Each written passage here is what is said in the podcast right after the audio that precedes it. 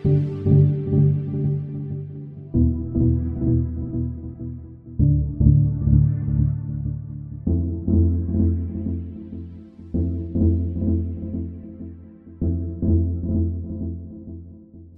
und willkommen zurück zu Folge 5 unseres Podcasts. Wir, fragt der Management, das sind mal wieder ich, Alexander Blunk und Gregor Vollmer aus Magdeburg, der sowohl euch jetzt begrüßen als auch unseren Gast vorstellen wird. Ja, auch von mir hallo und herzlich willkommen. Heute haben wir es geschafft, äh, rückwirkend zu unserer ersten Folge unseren empfohlenen Gast ans Mikrofon zu bekommen. Das ist der liebe Carsten Baugus. Carsten, vielleicht starten wir erstmal damit rein, äh, dass du dich kurz vorstellst und von welchem Hause du eigentlich kommst.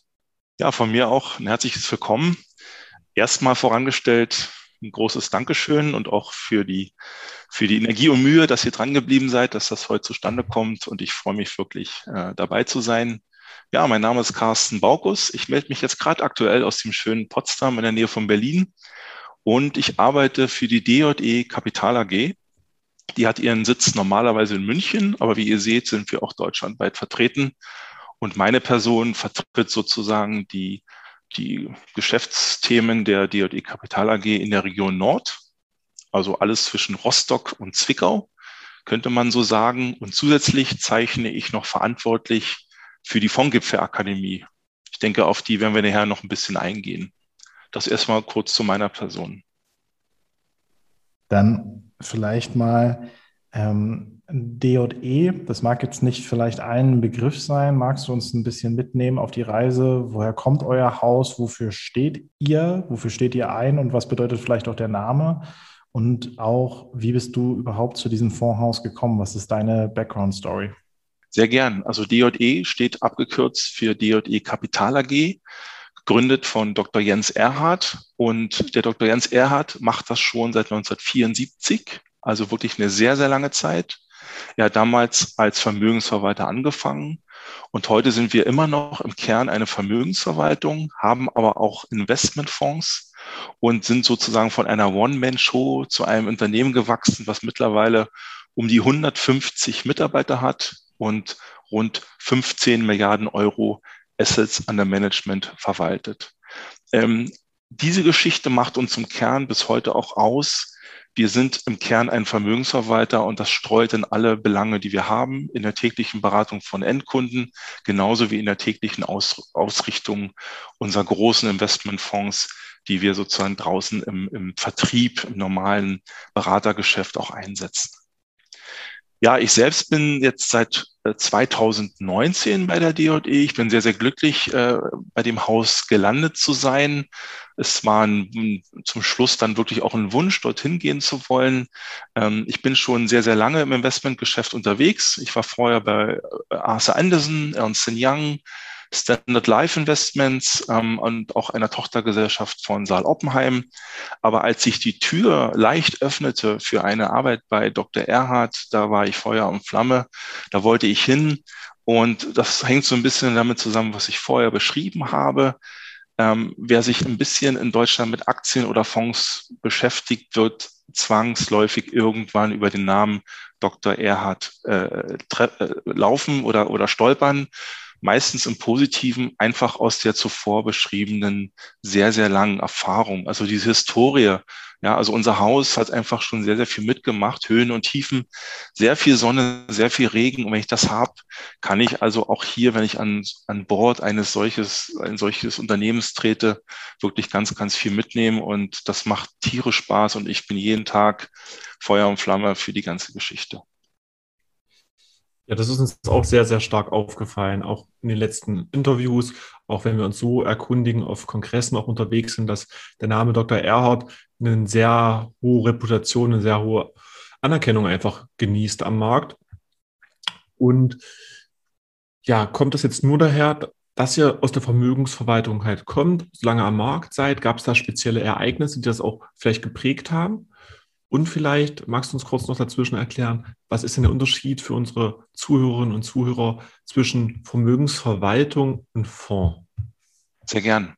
Also erstmal muss man da ein großes Dankeschön jetzt auch an deine Worte oder auch generell aussprechen. Ja, also Ganz, ganz wichtig, wenn du so eine Historie hast und du hast so einen Ruf, dann sind zwei Sachen wichtig, dass man sich da dankbar zeigt, dass man demütig ist und jeden Tag versucht, diesen Ruf zu verteidigen. Ihr kennt diesen Spruch. Ein Ruf muss ich mir über Jahre hinweg durch viele gute Taten, durch viele gute Äußerungen aufbauen. Ich kann ihn in einer Sekunde, in einer Stunde aber auch wirklich äh, verschenken diese Verpflichtung, ja auch im Rückblick, wenn du für so ein Haus arbeitest oder wenn du, wenn du mit so einem Haus in Berührung kommst, dann ist es eben so, dass eben auch die Erfahrung, wie beschrieben, über die ganzen Jahre im Investmentbereich sehr, sehr viel ausmacht. Der Dr. Erhard und auch die Kollegen bei uns, die haben eben schon einige Krisen, auch in den letzten Jahren, aber auch schon vor der Jahrtausendwende erlebt. Und diese Erfahrung kannst du einfach auswerten und einfließen lassen. Das machen auch andere, aber bei uns ist es eben so, wir sind auch ein Familienbetrieb, wir sind bankenunabhängig, ja, also dadurch hast du auch keine Fremdeinflüsse. Du bist nur dich selbst verpflichtet, nur dir, nur dir selbst verpflichtet und kannst jeden Tag versuchen, das, was du vorher schon aufgebaut hast, auch für die Zukunft vorzuschreiben. Das sind so alles meistens Floskeln, aber wenn du erstmal bei in, in, so einer Rolle drin bist, dann möchtest du das auch ausfüllen. Und durch den Generationenübergang vom Senior zum Junior, das ist der Dr. Jan Erhardt, der jetzt die Firma auch schon als stellvertretender CEO leitet und auch für die großen Fonds verantwortlich zeichnet, ist einfach auch die, die, diese DNA oder diese Verpflichtung für die Zukunft auch schon als Tradition vorgetrieben. Und die zweite Frage war Unterschied zwischen Vermögensverwaltung und Fonds. Du musst dir das einfach so vorstellen. 1974 hat der Dr. Erhard ganz normal als Finanzberater begonnen. Ja, so vielleicht jetzt für eine Zuhörer und Zuhörerinnen auch ähm, mit normalen Depots, mit normalen Kunden und wirklich One-to-One, -one, die Leute am Schreibtisch oder auch mit Fernbetreuung, wirklich Einzelmandate als ganz normal individuelle Vermögensverwaltung. Und das ist über die Jahre gewachsen. Und wenn du dann wächst und wächst und wächst und die Anlagesummen werden immer größer, dann ist es genauso wie damals bei Warren Buffett, der dann irgendwann angefangen hat, einzelne Gesellschaften zu gründen, hat dann Dr. Erhard auch gesagt, okay, ähm, ich packe mal jetzt bestimmte Gelder von diesen ganzen vielen einzelnen Kunden in einen Fonds. Und das war 1987. Ja, also roundabout zehn Jahre später hat er dann gesagt, ich gründe den ersten Fonds, um einfach hier auch noch mehr Kunden über diesen Fonds Klammer auf, indem ich meine Investmentphilosophie nach wie vor spiele und auslebe, Klammer zu, diese ganzen Leute auch erreiche. Ja, auch mit dem, mit dem Nebeneffekt, dass vielleicht der Fonds gekauft wird von Leuten, die ich vorher noch nie gesehen habe, weil dazwischen vielleicht noch ein guter Finanzberater steht und ich dann nicht jeden Kunden, der im Fonds investiert, vorher getroffen haben muss. Aber der Kunde kann sich eben über den Fondsprospekt, über die Fondshistorie, über, über die ganzen Kennzahlen ein Bild machen und kann dann den Fonds kaufen, ohne dass er jetzt sozusagen Kunde der individuellen Vermögensverwaltung von DJE werden muss. Aber äh, Gregor, auch heute oder morgen früh, morgen Vormittag ist es ganz normal üblich, dass bei uns Endkunden in München, in Köln, in Frankfurt, in Zürich ähm, ganz normal bei DE-Beratern sich sozusagen betreuen lassen können. Du kannst aber auch morgen früh ganz normal über die WKN oder die ISIN einen Fonds von uns zeichnen.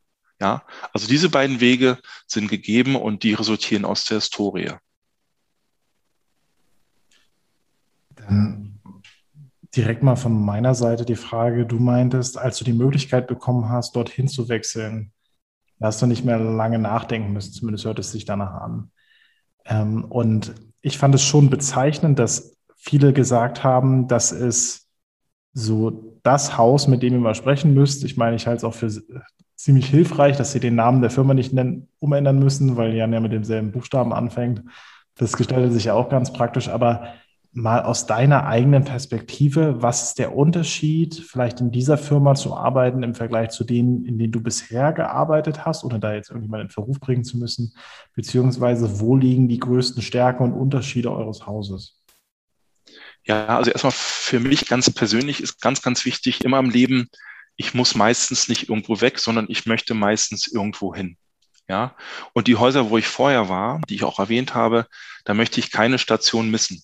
Im Gegenteil, das sind alles Sachen, die, die, die, die haben zu meinem Berufsleben dazugetan und ich wollte dort nirgendwo irgendwo weg. Manchmal möchte man aber sich noch weiterentwickeln, noch irgendwo hin. Und DJE, wie gesagt, das war schon immer Teil, Teil meines, meine, meiner Arbeit, Teil meiner Weiterbildung. Man hat sich das angehört in Mannheim im Fondkongress. Die, die, die Eingeweihten hier von uns wissen, was es ist. Für die anderen, das ist das Branchenevent einmal im Jahr. Da ist der Vortrag vom Dr. Erhard einfach gesetzt. Ja, das ist, das ist einfach State of the Art. Dort muss man zuhören. Ähm, dann ist wichtig für mich eben, wie gesagt, diese Unternehmens-DNA, die, die man da live erlebt in Pullach. Es ist nach wie vor für mich ein Familienunternehmen, auch bei 15 Milliarden Assets under Management und auch bei 150, 160 Mitarbeitern sind wir immer wirklich noch eine eingeschworene Clique. Und es ist eben so, wenn du in Polach bist und du läufst ja über den Flur, dann triffst du eben dann den Dr. Erhard beim Café und kannst vielleicht zwei, drei Sätze mit ihm, mit ihm wechseln. Du kannst mit dem Dr. Jan Erhard, wenn es gut vorbereitet ist, zeitlich auch Termine bei, bei großen Mandaten machen. Dann, dann sitzt du sozusagen mit ihm zusammen am Tisch mit, mit den Kunden, mit den Beratern bei größeren, interessanten und wichtigen Terminen. Also diese Nähe ist mir ganz, ganz wichtig. Und das hast du, glaube ich, nur bei Unternehmen, die, ja, das ist eine Art von Mittelstand, Dr. Erhard, DJE, und wichtig auch diese Unabhängigkeit. Ja, also zeig mir mal heute noch Häuser, die wirklich komplett unabhängig ist, wo nicht irgendwo im Aufsichtsrat oder in der Eigentümerstruktur irgendein Fremdeinfluss ist, wo du dann alle Jahre vielleicht auch so ein bisschen mal links und rechts Sachen machen musst, die du vielleicht nicht machen möchtest. Und DJE ist wirklich aus seinem Kern heraus komplett unabhängig und macht die Anlagephilosophie seit 1974, so wie wir das für richtig halten. Habt ihr da eine Philosophie, die ihr verfolgt? Also gibt es da gewisse Gebiete, wo ihr sagt, das sind unsere Kernkompetenzen, die wir mit aufnehmen, da an der Stelle? Absolut. Also der Dr. Erhard hat damals schon über die FMM-Methode promoviert. Das sind unsere drei Basics, fundamental, monetär und markttechnisch. Das galt damals, ja, also weit vor der Jahrtausendwende, wo ich noch auch noch ganz klein war, ähm, bis heute. Das sind die Grundlagen, die wir beobachten. Die legen wir immer an, diese Maßstäbe bei der Aktienallokation, bei der Titelauswahl, egal ob in der individuellen Vermögensverwaltung oder eben im Fonds. Ganz, ganz wichtig, fundamental zu gucken, wie laufen gerade die Märkte, was ist los mit Corona, was ist mit der Flugzeugindustrie, was ist im Gegenteil mit BioNTech. Ich muss gucken, monetär. Es nützt mir kein toller Aktienmarkt, wenn keine, wenn keine äh, monetären Stimuli da ist, auf gut Deutsch, wenn kein Geld da ist, um Aktien zu kaufen. Und die dritte Ebene, das Markttechnische, ist einfach, ich habe bestimmte Bewegungen wie heute kurzfristig, weil China sich mit Taiwan vielleicht ein bisschen reibt, wo ich kurzfristige taktische Bewegungen habe, wo ich nochmal auf den Markt Technik auch nochmal drauf schauen muss. Das ist sehr, sehr wichtig. Und im Kern ist natürlich klar, Dr. Erhard, das ist, wir sind eigentlich ein Aktienhaus und Renten. Das sind unsere beiden äh, äh, Fokusbereiche. Und wir schauen sehr, sehr stark auf äh, Dividendentitel. Ja, also ist auch noch ein sehr, sehr großes Thema. In letzter Zeit hinzugekommen, sehr, sehr wichtig ist ESG, völlig klar. Das müssen mittlerweile alle machen rein aus Selbstverpflichtung heraus. Wir wollen das auch, wir müssen das auch machen. Wir sind alle irgendwo Eltern oder wollen Eltern werden oder wollen Eltern bleiben. Das ist wichtig für die Zukunft. Aber der Schwerpunkt ist wirklich Aktien, Renten, Dividenden, Coupons und wie gesagt, äh, die Risikobegrenzung, dass ich das, was ich 1974 mache, vielleicht dann die übernächste Generation 2074 dann auch noch machen kann. Das wäre, das wäre toll und das ist so, glaube ich, das Erstrebenswerte.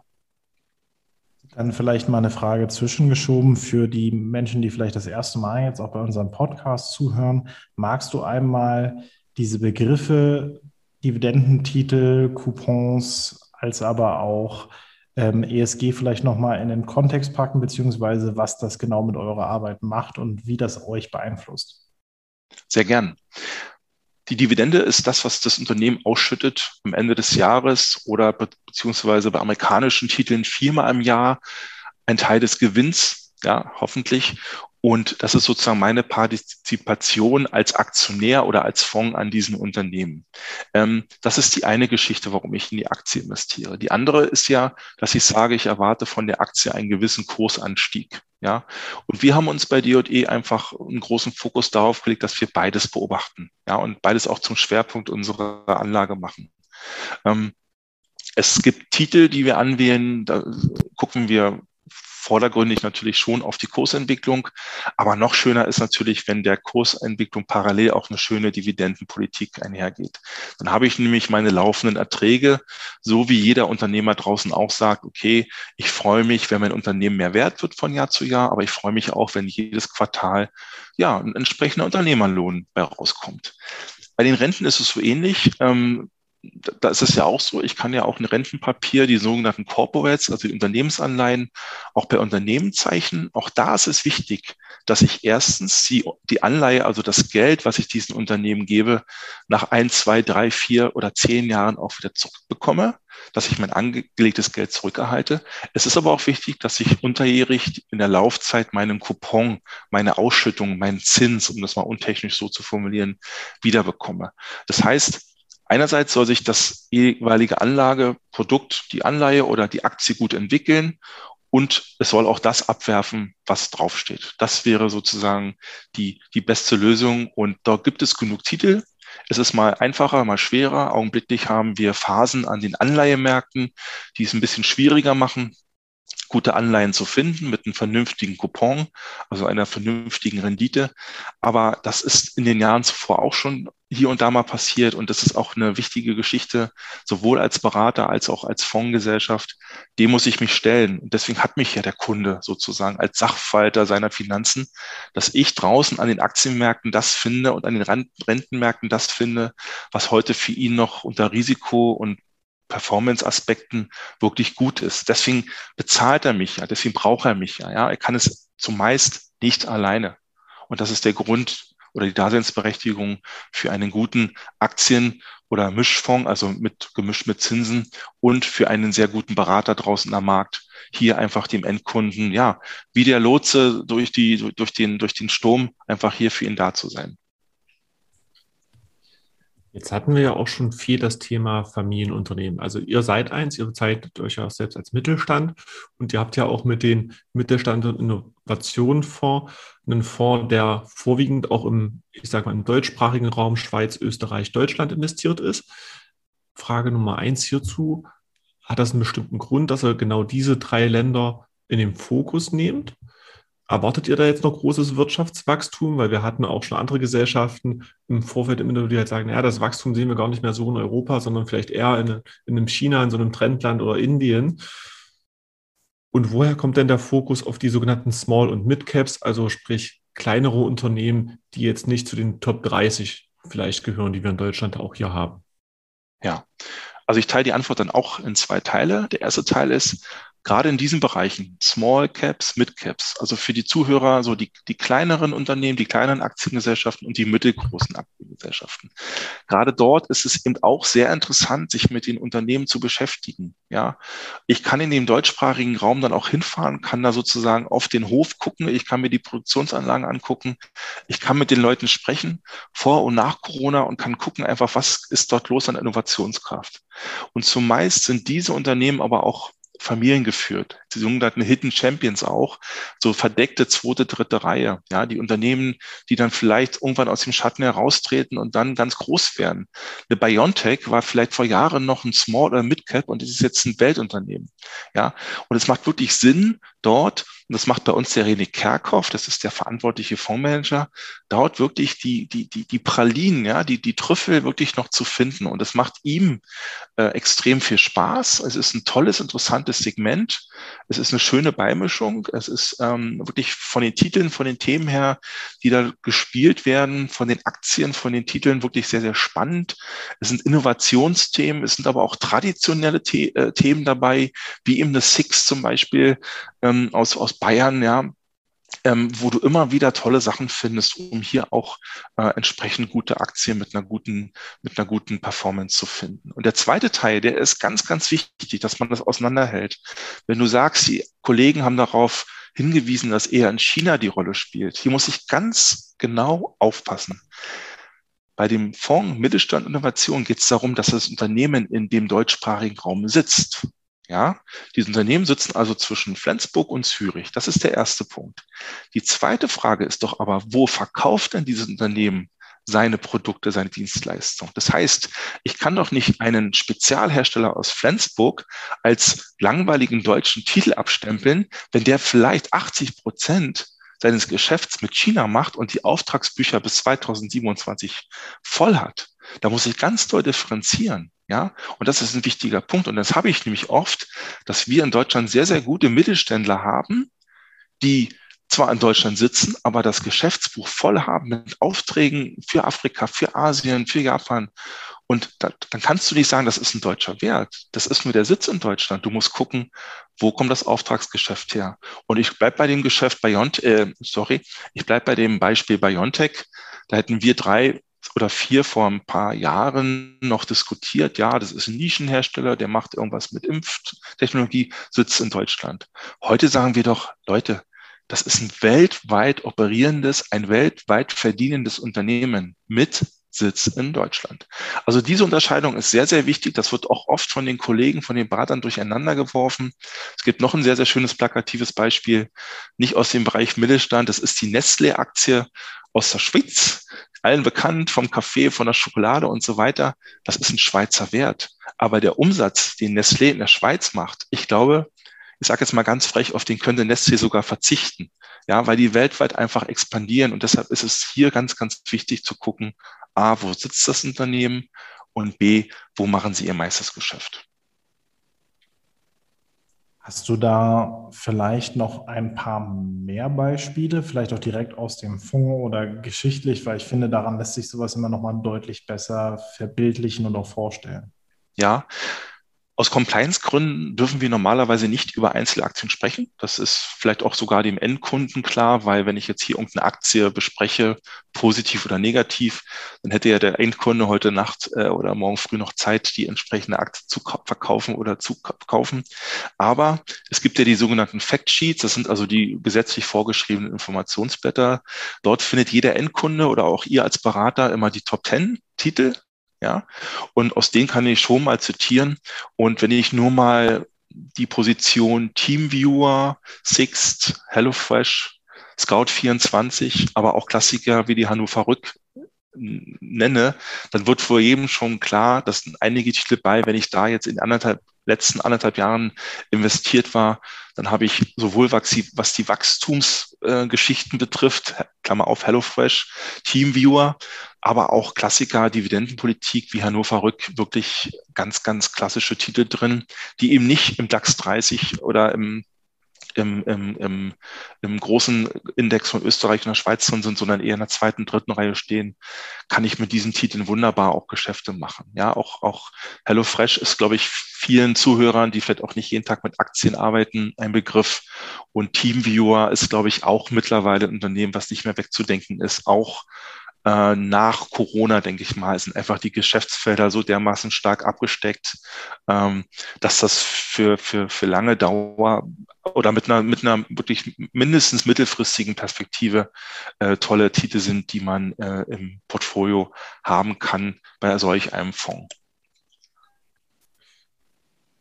Ich finde das total spannend, weil das wieder ein komplett anderes Sichtfeld ist, wegzugehen von wo sitzt eine Firma hin zu, wo sind die Märkte, die man bespielt am Ende des Tages. Und natürlich drückt dann auch die großen Märkte wie China und Indien, die natürlich viele Abnehmer haben, weil da einfach viele Menschen leben, absolut in den Fokus. Sehr, sehr spannend.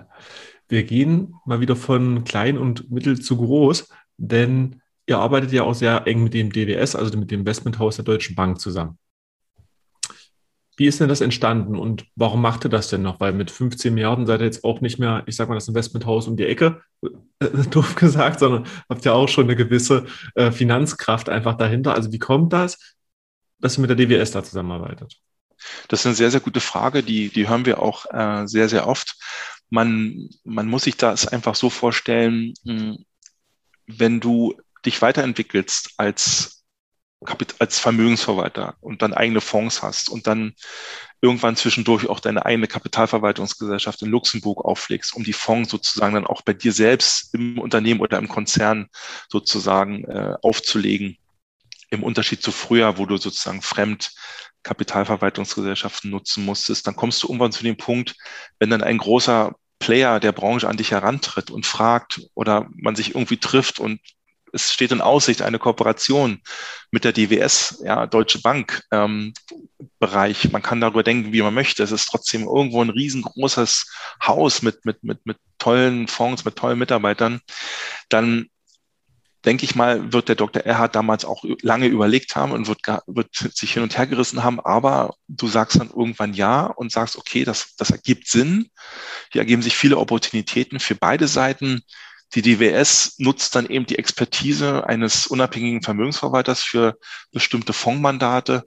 Und wir nutzen natürlich umgekehrt, das ist völlig naheliegend, die Vertriebspower, den Namen, die Struktur und, und generell die ganze, die ganze Geschichte ähm, eines großen, ja, weltweit vertretenen Players. Ja. Es gibt ein Beispiel im, im Bereich Basisrente Rürup. Dort sind wir eben mit unseren DWS-Konzept DE-Fonds einfach mitgelistet und partizipieren dort an der Vertriebspower, an, den, an der ganzen Maschinerie, sage ich jetzt mal untechnisch, der, der DWS. Das würden wir, glaube ich, auch alleine heute noch nicht so aufsetzen können, aufsetzen wollen, weil wir dann doch trotz der 15 Milliarden immer noch ja ein Mittelständler sind, ja und ich würde sagen, auch ich persönlich, ich würde so eine Chance eigentlich auch nicht auslassen, wenn ich das, wenn ich so eine Offerte bekomme, hier sozusagen mit so einem großen renommierten Haus ähm, äh, zusammenzuarbeiten. Wie passt das mit der Betonung der Unabhängigkeit zusammen, die du am Anfang in den Vordergrund gestellt hattest? Absolut, auch völlig berechtigte Frage. Was das Management dieser Fonds betrifft, sind wir 100 Prozent unabhängig. Ja, also da gibt's 0,0 Einflussnahme. Das würde auch gar keinen Sinn ergeben, weil wenn die DWS sagt, wir möchten hier gerne einen externen Fonds, ähm, Fondsberater haben für einen bei uns eingesetzten Lebefonds, dann ergibt die Sache nur Sinn, wenn du dann den Fondsmanager auch wirklich, den Berater dann wirklich auch machen lässt. Weil sonst hast du wieder genau das, was du vorher schon bei deinen eigenen Fonds hast. Also lange Rede, kurzer Sinn, einen zweiten Kaldemorgen-Fonds äh, ummantelt als DJE-Fonds hätte der DWS nichts gebracht. Man, man wollte schon thematisch, inhaltlich was anderes haben. Ja, also da lege ich meine Hand für ins Feuer, dass dort nichts querschießt. Das würde für beide Häuser kaum Sinn ergeben. Wir würden Schwierigkeiten haben, unseren Fonds, unsere DWS-Fonds äh, plausibel an den Mann zu bringen. Und die DWS müsste sich fragen lassen, warum habt ihr sozusagen das ausgelagert und macht dort mit, mit Umwegen das, was ihr schon in euren eigenen Fonds macht. Also das, man hat im ersten Moment diesen Verdacht, aber es ergibt einfach keinen Sinn, das so zu machen. Ne? Also ich würde es jetzt so verstehen, dass ihr halt quasi auf die Backoffice-Strukturen, die Analysen etc. pp. und die Vertriebspower natürlich der Deutschen Bank zurückgreifen könnt und die einfach euch quasi spart, in Anführungszeichen, und dafür halt die Kompetenz eines Dr. Erhard mit zurückspielt. Habe ich das da richtig verstanden? Mm, ich würde es mal so sagen, wenn es ein, wenn es, äh, wenn es ein wenn es, wenn es eine Torte wäre, dann würden wir die Torte komplett selbst backen, unabhängig. Unser Rezept, unsere Zutaten in unserer Fabrik mit unseren Leuten. Aber das Regal, wo es verkauft wird, das ist dann im Prinzip, da nutzen wir die Power der DWS ja, weil die haben natürlich auch einen ganz anderen Beraterportale, ganz andere, ganz andere Darstellung, ganz andere Strukturen, eben auch diese, diese gerade erwähnten Rürup-Geschichten, die wir als, als DJE selbst gar nicht äh, auflegen würden wollen oder könnten. Äh, aber innen drin, diese ganze, der ganze Aufbau, ja, das Research, wie ist der Fonds konzipiert, wie ist er allokiert, das ist alles komplett in unserer, in unserer Verantwortung. Jetzt ist ja euer Fondsuniversum relativ groß. Was uns interessiert, ist, was sind aus eurer Sicht eure Flaggschiffe und vielleicht auch, wenn du das mit einschieben magst, das muss ja nicht immer rationale Gründe haben, aber welcher davon ist denn dein persönlicher Lieblingsfonds? Also ich fange mal mit der zweiten Frage an, weil die ist ganz schön fies, ja, die ist tricky weil das hört sich jetzt vielleicht komisch an, aber ich mag wirklich alle Fonds bei uns. Ja, weil jeder Fonds hat irgendwo seine Spezialität. Und das Schöne ist bei unserem Haus, du kennst dann aber auch fast alle Fondsmanager persönlich oder Fondsmanagerinnen persönlich. Also du hast zu fast allen direkten Bezug. Du kannst bei jedem Fonds, äh, hast du sofort ein Bild im Auge und weißt, ah, mit dem habe ich doch letztens noch gesprochen oder telefoniert oder so. Also deswegen, ich, das ist vielleicht auch wieder ein Unterschied zu einer großen KVG, zum großen angelsächsischen Haus. Du hast hier wirklich einen ganz nahen Bezug. Also es ist ein, ein Griff zum Hörer und du sprichst mit dem Fondsmanager. Und nee, ich habe da keinen einzigen, den ich jetzt an die Seite stelle. Ich, ich, ich liebe sie alle, sage ich jetzt mal ganz doof. Ja, ich liebe sie alle. Ähm, aber wir haben natürlich Flaggschiffe, äh, ganz, ganz einfach. Ähm, der Zins und Dividende, ja, also mit weit über zwei Milliarden Anlagevolumen, dann der Dividende und Substanz, ja, also auch ein sehr, sehr großes Anlagevolumen mittlerweile, aber auch schon der vorher erwähnte Mittelstand Innovation.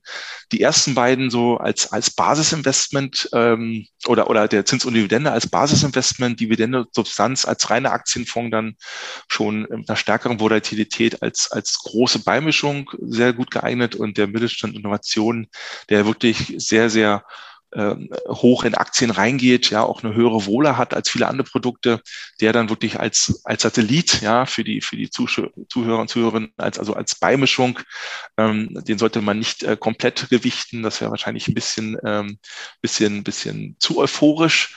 Aber ähm, wie gesagt, das sind so unsere drei äh, Flaggschiffe, die, die ich jetzt mal vor die Klammer ziehen würde, aber auch so dann sofort die 1B-Reihe. Das sind alles tolle Geschichten. Der Alpha Global. Ähm, äh, dann haben wir auch Responsible Invest, DWS Konzept. Also das ist auch ein toller Fonds, der mit dem ESG-Label wirklich ähm, hier mit, mit den ESG-Voraussetzungen stark in Einklang, Einklang steht. Also ja, ist eine, wirklich eine schwierige Frage. Und wenn wir jetzt die Zeit hätten, würde ich am liebsten alle Fonds mal äh, durchdeklinieren. Agrar und Ernährung, gerade sehr, sehr aktuell. Ja, also der Fondsmanager, der Jörg Dening, der kann sich gerade vor Interviews und äh, anderen Anfragen nicht retten, weil Agrar und Ernährung, das ist einfach auch ein großes, wichtiges, beherrschendes Thema. Wir haben ihr müsst mich unterbrechen, es ist eure Zeit. Es, wir haben den Gold- und Stabilitätsfonds, ja, der physisch Gold halten kann, ja, wo in Zürich wirklich Goldbarren liegen. Das sind die 12,5 Kilo äh, äh, Klopper, sage ich jetzt mal untechnisch, also wirklich die großen Geschichten für die Anleger, für die Berater, die wirklich hier auch einen physischen Goldanteil in der Beratung irgendwo unterbringen wollen und so weiter und so weiter. Ihr merkt, ich, ich rede mich jetzt heiß, aber das ist einfach so. Wir haben ein kleines, aber feines Angebot. Wir sind eine kleine, aber feine Firma und deswegen wirst du, lieber Alexander, mich jetzt nicht verleiten können, jetzt hier irgendwas äh, vor die Klammer zu ziehen. Es ist wirklich sehr, sehr schwer. Tut mir leid. Dann gehe ich mal zurück auf die, auf die Top 3, davon halt auf zwei. Dividende ist ja gerade auch ein sehr großes Trendthema. Ne? Bei einer Zeit ohne Zins ist natürlich alles, was dein Geld erwirtschaftet, äh, total interessant. Und jetzt wird ja Dividende immer so in Anführungszeichen als neuer Zins deklariert.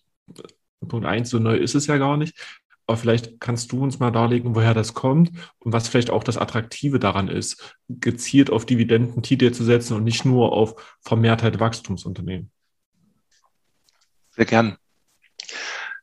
Vielleicht fange ich mal so an. Also ich bin mal zu den Aktienthemen während meines Studiums an der Humboldt-Universität dadurch gekommen, dass meine Familie ein Unternehmen hatte, ja, also ein Baubetrieb. Und dieser Baubetrieb, dort haben wir geguckt von Jahr zu Jahr, dass er an sich mehr wert wurde. Klar.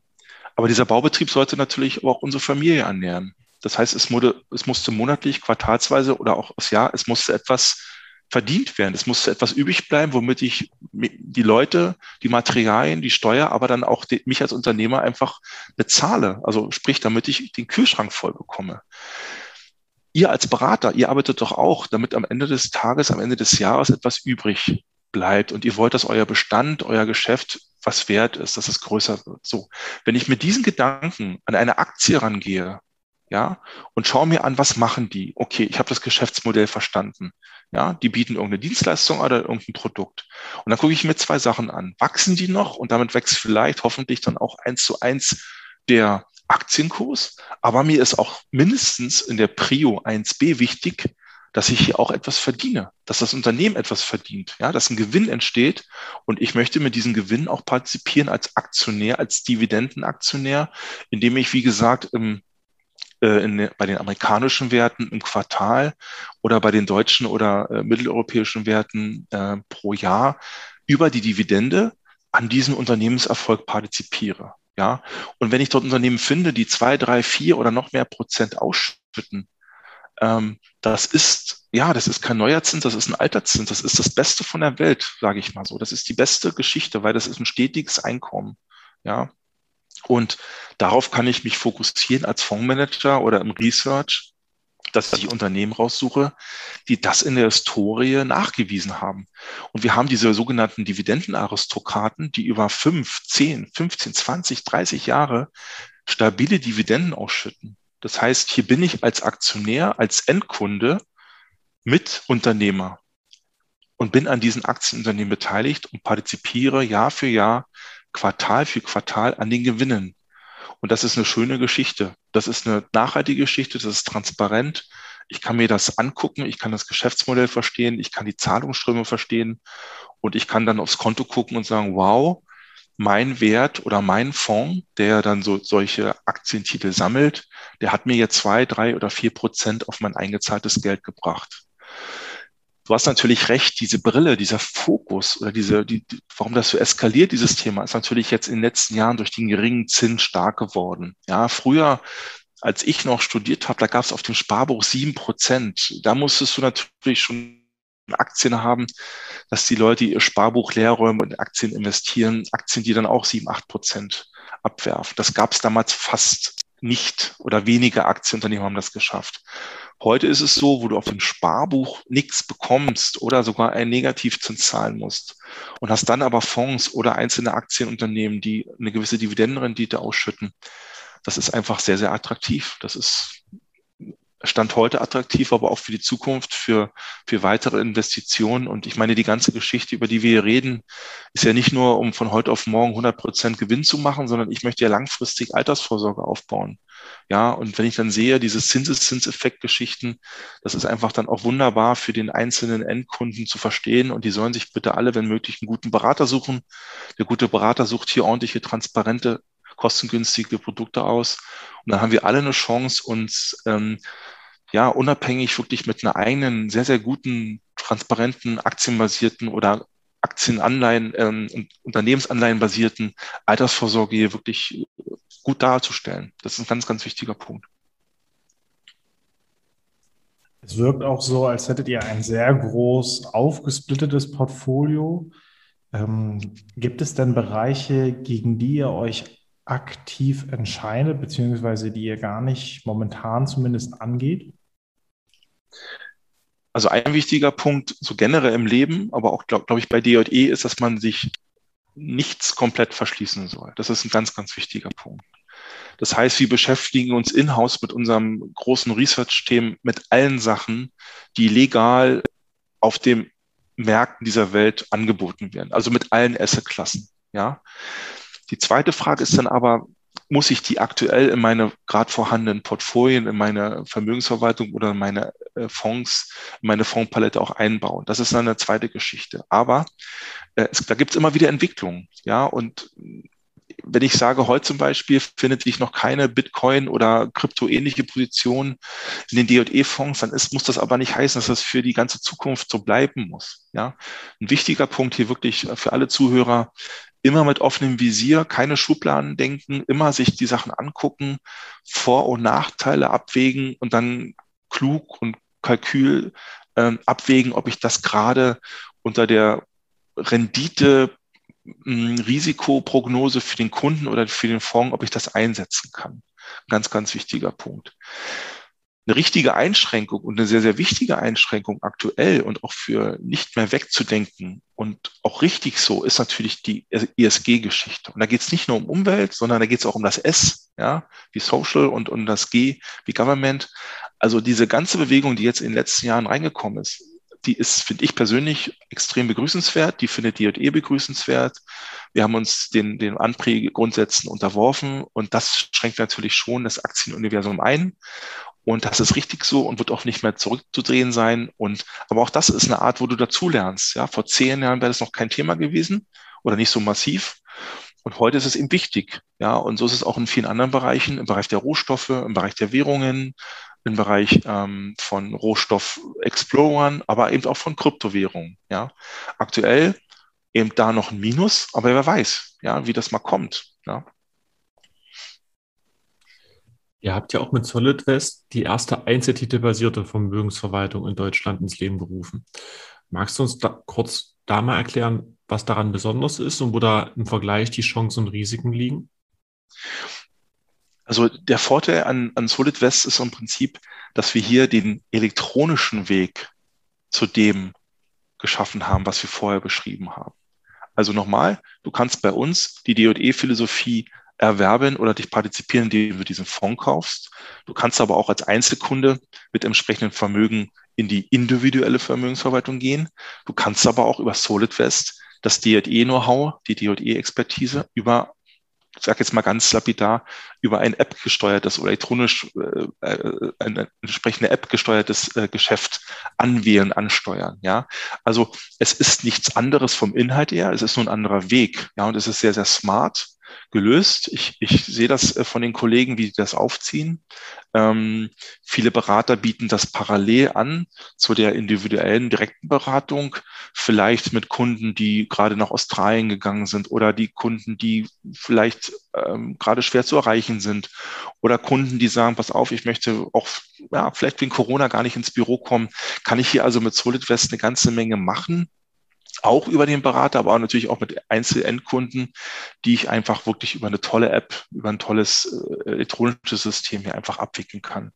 Ja, aber die, die, die, die Expertise, ja, die, die Philosophie, die ist absolut die gleiche. Also du kriegst dort keine, keine konträr anderen Geschichten äh, oder, oder Maßgaben, als du es jetzt bei, bei, bei unseren klassischen äh, Wegen ähm, bekommst. Und ich sage jetzt noch klassische Wege, vielleicht ist es in fünf Jahren völlig normal zu sagen, ja, SolidWest, Fonds oder individuell, das wird dann so ein Gleichlauf einfach sein. Und da wollen wir auch hin und äh, sind wir auch sehr stolz drauf. Das ähm, ist also kein klassischer Robo-Advisor, sondern ist wirklich, ich sage es nochmal, der elektronische App-basierte Weg zum Expertise von D&E. Da musst du, da musst du mich jetzt vielleicht noch mal einmal ganz kurz einen Schritt mitnehmen. Das heißt, sagen wir, ich habe Lust, dass es einfach automatisiert abläuft. Gibt es dafür auch Mittel und Wege, wo ihr euch dann aber trotzdem von einem Robo-Advisor, der das quasi automatisch vollzieht, einfach unterscheidet, indem ihr auf einer anderen technischen Plattform quasi direkt Lösungen für diese Menschen anbietet? Ähm, ja und nein. Also wie gesagt, am Ende des Tages ähm, kann ich natürlich hier die Stellschrauben elektronisch einstellen, sage ich es mal ganz platt. Ja, also ich habe hier sozusagen den elektronischen Weg. Ich kann hier bestimmte in, de, in, dem, in dem virtuellen Vorgespräch, was ich führe, indem ich durch diese Fragen da geleitet werde als Anleger, kann ich schon meinen Anlagehorizont, mein Anlageuniversum, meine Risikoerwartung, meine Chancenerwartung äh, genau so einstellen und wiedergeben, äh, wie ich es im individuellen Gespräch machen würde. Oder eben um den dritten Vergleich zu haben, wie ich es machen würde, wenn ich mir vorher angucke, wie der Fonds läuft, in welcher Risikoklasse der ist oder wie der bisher performt hat oder welche, welche, welche, welche Volatilität, welche Schwankungsbreite der bisher hatte. Aber dann der Ablauf, das ist also komplett elektronisch, ähm, das über Einzelaktien hier abzuwickeln.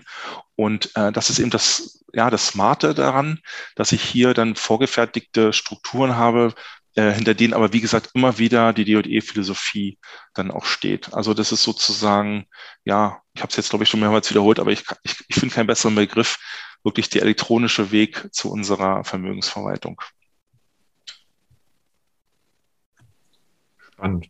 Wo liegt da der Einstieg? Also ab wann kann ich weil so eine Vermögensverwaltung nutzen? Weil in der Regel sind das ja mindestens sechsstellige Beträge, die ich erstmal mitnehmen muss, damit ich bei euch an die Tür klopfen darf überhaupt. Oder klopfen darf ich, aber damit ich auch reingebeten werde. Äh, wie ist das dann auf dem elektronischen Weg? Gibt es da geringere Einstiegshürden oder ist das auch, dass man sagt, man muss mindestens mit Betrag X kommen?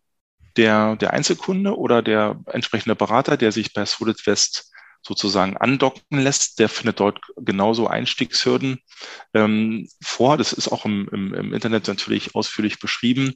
Die Einstiegshürden, die wir hier haben, ist ganz, ganz wichtig, ist nicht irgendwie um ja, irgendwie eine Art von elitärem Bereich zu schaffen oder zu sagen, ja, das ist was ganz Besonderes oder eine Verknappung, sondern es ist eine gewisse Konstellation wichtig, um einfach dann auch im täglichen Doing, um, um, um einfach das Portal, äh, das, das Depot dann auch so zu stricken oder die, die einzelnen Baustellen so zu stricken, dass ich hier eine gewisse äh, Mindestanlagesumme brauche, um hier was Vernünftiges äh, äh auf die Beine zu stellen. Also mit 5000 Euro ist es eben schwierig zu sagen, ich mache eine entsprechende Streuung im, im Einzelaktienbereich. Ja, da ist es natürlich dann eher besser, ich nehme gemanagtes Depot, eine Fondsvermögensverwaltung, das haben wir übrigens auch noch im Angebot. Darüber haben wir noch gar nicht gesprochen. Äh, das ist aber auch ein kleinerer Baustein in unserem Haus. Oder ich nehme eben bei geringeren oder immer noch respektabel, aber im geringen Anlagesummen dann doch lieber den Fonds, weil da kann ich auch den Sparplan nutzen, ja, oder bin eben schon oftmals bei weit unter 100 Euro dabei pro Fondsanteil. Aber wie gesagt, bei diesen individuellen Vermögensverwaltungen, egal ob elektronisch oder eben vor Ort bei den Beratern, brauche ich einfach ein gewisses Volumen, um hier einfach dann auch die Streuung herzustellen, um nicht Klumpenrisiken zu haben, um hier einfach wirklich über mehrere Assetklassen auch zu gehen. Ähm, und da haben wir verschiedene Einstiegshürden, über die sich sozusagen der Endkunde, der Finanzberater dann auch informieren kann und damit auch genau aus der Angebotspalette aus unserem Haus genau das findet, was jetzt für den konkreten Kunden passt. Also die Finanzberater, die bei uns mit Solid West zusammenarbeiten, die setzen das auch nicht bei jedem Kunden ein, sondern eben nur da, wo es passt und wo sie vorher gesagt haben, nee, da macht jetzt vielleicht die IVV, also individuelle Vermögensverwaltung keinen Sinn oder der Fonds passt nicht. Da setze ich jetzt mal vielleicht dann über auf die Karte äh, Solid West würde ich vielleicht von da nochmal einen relativ gravierenden Schwenk zurück machen zu der wirtschaftlichen Betrachtung, zu auch der Auswahl von Unternehmen. Ähm, einige Zuhörende haben sich häufiger verwundert, wie in Zeiten von Corona die, die Preise an den Aktienmärkten sich vervielfachen können, beziehungsweise wie wir anscheinend an den Märkten schon die Krise überwunden haben, was bei genauer Betrachtung, zumindest wenn mein Wissen nicht täuscht, ja auch viel mit gedrucktem Geld zu tun hat, was einfach auch in die Märkte geflossen ist. Ähm, was hat Corona für euch bedeutet? Wie habt ihr das Gefühl, dass das Fahrwasser allgemein einfacher geworden ist, eher schwieriger geworden ist? Ähm, vielleicht da soweit möglich Eindrücke beziehungsweise kleinere Einschätzungen.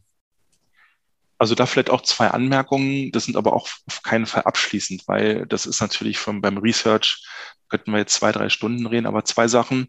Die eine Sache hast du schon angerissen. Also was wir auf jeden Fall unstrittig haben, ist eine extreme Geldflut. Die Liquidität ist da. Die Liquidität geht auch in die Märkte rein. Die Aktientitel steigen teilweise rein liquiditätsgetrieben. Das ist völlig klar. Ja, also allein diese ganzen Scheck-Geschichten in den Vereinigten Staaten, wo die Leute wirklich das sofort in die Aktien investiert haben, aber auch ähm, ja nicht ausgegebene Investitionen im privaten Bereich. Man hat keine Reisen gemacht, man hat keine keine keine Partys schmeißen müssen, man konnte nichts für Konzerte ausgeben und so weiter. Sehr viel Geld ist wirklich hier in die in die in, den Aktienbereich gelaufen.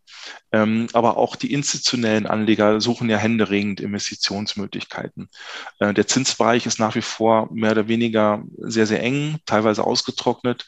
Also geht sehr, sehr viel in die Aktienmärkte rein. Das ist, das ist, glaube ich, das ist unstrittig und wird auch noch eine Weile so bleiben, solange die Investitionen durch die, durch die fiskal und monetär unterstützenden Maßnahmen hier einfach anhalten. Ja, und das ist ja aktuell kein Ende abzusehen, sage ich mal so. Und die andere Seite ist, und da muss man wirklich jetzt ein bisschen auch die Sektoren und die einzelnen Branchenbereiche auch ein bisschen differenzieren.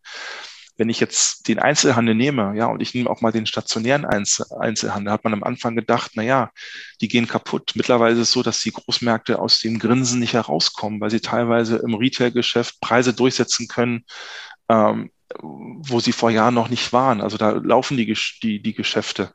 Ähm, beim online-basierten Handel brauchen wir gar nicht drüber reden, ja? Amazon und so weiter. Da, die, die, die, die Unternehmen verdienen sich auch gerade wirklich sehr, sehr gut. Und ähm, da sind die Aktienkurse auch natürlich berechtigt. Dann kommen wir zu dem Bereich der ganzen neuen Technologien, ob es jetzt Impfstoffe ist oder eben äh, äh, solche Geschichten wie Tesla oder auch im, im Kryptobereich. Dort ist natürlich sehr viel zugeflossen aufgrund einer Wette, dass ich einfach sage, dass wir in, äh, in den nächsten Jahren verstärkt über diese Titel reden. Ähm, aber alleine die drei, vier Beispiele jetzt, die ich genannt habe, führen natürlich, führen natürlich dazu, dass die Aktienmärkte nach oben gehen, dass die Indizes steigen und ähm, das wird auch, glaube ich, mit leichten Rückschlägen, das ist so unsere Meinung im Haus, mit leichten Rückschlägen auch noch eine ganze Weile so weitergehen. Also wir sind aktuell, ich habe es gerade noch mal in Vorbereitung ähm, auf den Termin geguckt, wir sind bei allen Fonds, haben wir die Aktienquoten nahezu randlos ausgeschöpft. Ja, also wir haben wirklich das ganz, ganz wenig Cash, sind quasi in den meisten Bereichen voll investiert, weil wir einfach davon ausgeht, dass das noch so weitergeht. Und ähm, man muss auch eins noch sehen, es wird ja immer wieder mal gesagt, es gibt dann den großen Crash. Hm, da vielleicht eine ganz persönliche Meinung. Ich glaube, den Leuten, die den Crash prophezeien, erst dann, wenn sie mir die Leute zeigen, die morgen hektisch und panisch und mit Riesenabschlägen ihre Aktien verkaufen diese Leute sehe ich nicht, jedenfalls nicht in der Vielzahl, weil aktuell will eigentlich fast niemand Aktien verkaufen, sondern am liebsten wollen alle ihre Aktien behalten und wollen noch selbst gern nachkaufen. Wir ja auch. Wir kriegen, haben ja auch Zuflüsse. Wir müssen ja die monatlichen Netto-Mittelzuflüsse auch investieren. Und so geht es vielen anderen auch, den Privatanlegern, den institutionellen Anlegern, den Fondsanlegern. Überall suchen die Leute händeringend gute Aktien. Da ist meine ketzerische Frage immer, wer soll denn bitte morgen mit einem Abschlag von 30, 40 Prozent und sorry, vorher spreche ich nicht vom Crash. Wer soll denn bitte morgen diese Aktien auf den Markt werfen? Wer soll denn das sein? Und vor allem, wir reden auch oftmals über Währungsrisiken, wir reden über Schuldenkrisen. Wer soll denn derjenige sein, der sagt, wow, ich verkaufe meine Aktie, ein Asset und habe dafür dann lieber US-Dollar und Euro auf dem Depot? Wer soll denn das bitte sein? Das sind doch nur ganz, ganz wenige. Ja, alle anderen sagen doch, nein, ich möchte gerade in Assets, ich möchte gerade lieber in Aktien investiert sein und in gute Renten, weil ich dem Kapitalmarkt nicht traue oder weil ich am Kapitalmarkt keine Rendite bekomme. Das heißt, ich wiederhole es nochmal, wir müssen erstmal Leute haben, die wirklich wie damals panisch Aktien verkaufen und in die Zinsmärkte zurückgehen. Und liebe Kollegen, Kolleginnen, solange wir nicht wenigstens zwei, drei Prozent an den Zinsmärkten haben, habe ich keinen Anlass, aus guten Aktien rauszugehen, panisch mit Abschlag, dann habe ich den Crash und in den Zinsmarkt zurückzugehen. Lange Rede, kurzer Sinn. Es fehlt einfach aktuell das Szenario für diese Geschichten, sondern es ist eher ein Szenario, dass ich mit leichten Haken weiter bullish nach vorne gehen werde. Es lässt sich nicht vermeiden. Ob das gesund ist, ist eine ganz andere Frage. Aber aktuell sind die Zeichen der Zeit einfach so. Und vielleicht noch ein letzter Punkt, das ist auch ganz wichtig bei uns im Haus. Es gibt immer noch viele Bereiche, wo wir Kurs-Gewinn-Verhältnisse haben, die nach wie vor noch attraktiv sind. Also ich habe natürlich nicht mehr die, die, die Chance, so wie früher zu gucken, dass ich mit einem KGV von fünf und sechs und sieben irgendwo einsteigen kann. Das wird wahrscheinlich eher seltener sein, aber wenn ich gucke, wie in bestimmten Tech-Bereichen auf Basis von Umsatz-Multiples äh, investiert wird, ja, dann habe ich doch eher im Value-Bereich oder im gesunden Growth-Bereich immer noch Aktientitel, wo ich wirklich mit vernünftigen KGVs mich vernünftig in die Märkte einkaufen kann. Und solange das so ist, werden die Kurse steigen. Es wird gar nicht anders sein können. Vielleicht einmal nochmal, ähm, wir benutzen KGV und KBV wahrscheinlich in unserem täglichen Geschäft einige Menschen, die zuhören, vielleicht nicht. Deswegen würde ich das einmal ganz kurz nochmal in Kontext setzen. Stellt euch, also KGV steht für Kurs-Gewinn-Verhältnis und stellt letztendlich dar, wie lange müsste ich eigentlich die Aktie halten, um mit dem Gewinn den Aktienkurs einmalig wieder rauszuhaben. Also stellt man sich vor, man kauft sich ein Haus, wann hätte ich den Kredit für das Haus quasi abbezahlt und hätte dann nur noch den Gewinn, weil ich einmal diese, die, die ersten Kosten dort getragen habe. Das heißt, je geringer dort der Wert ist, desto besser. Äh, Bestandsunternehmen sind da teilweise günstiger. Tesla war jetzt letztes Jahr bei dem Kursgewinnverhältnis von 953. Da warte ich ein paar mehr Jahre bei dem Gewinn, den die gerade ausschütten, ähm, nur um das einmal kurz zwischenzubringen. Ja, vielen, End, äh, vielen Endanlegern, vielen Endkunden ist vielleicht das auch aus dem Bereich der Vermietung ein Begriff das, das sogenannte Vielfache der Netto-Kaltmiete, ja, 12, 13, 14, 15, 20 Prozent. In München vielleicht 50, 60-fache. Man muss dann also wirklich entsprechend lange diese Anlagemöglichkeit halten, äh, um hier wirklich den Einkaufspreis äh, äh, ja, zu rentieren.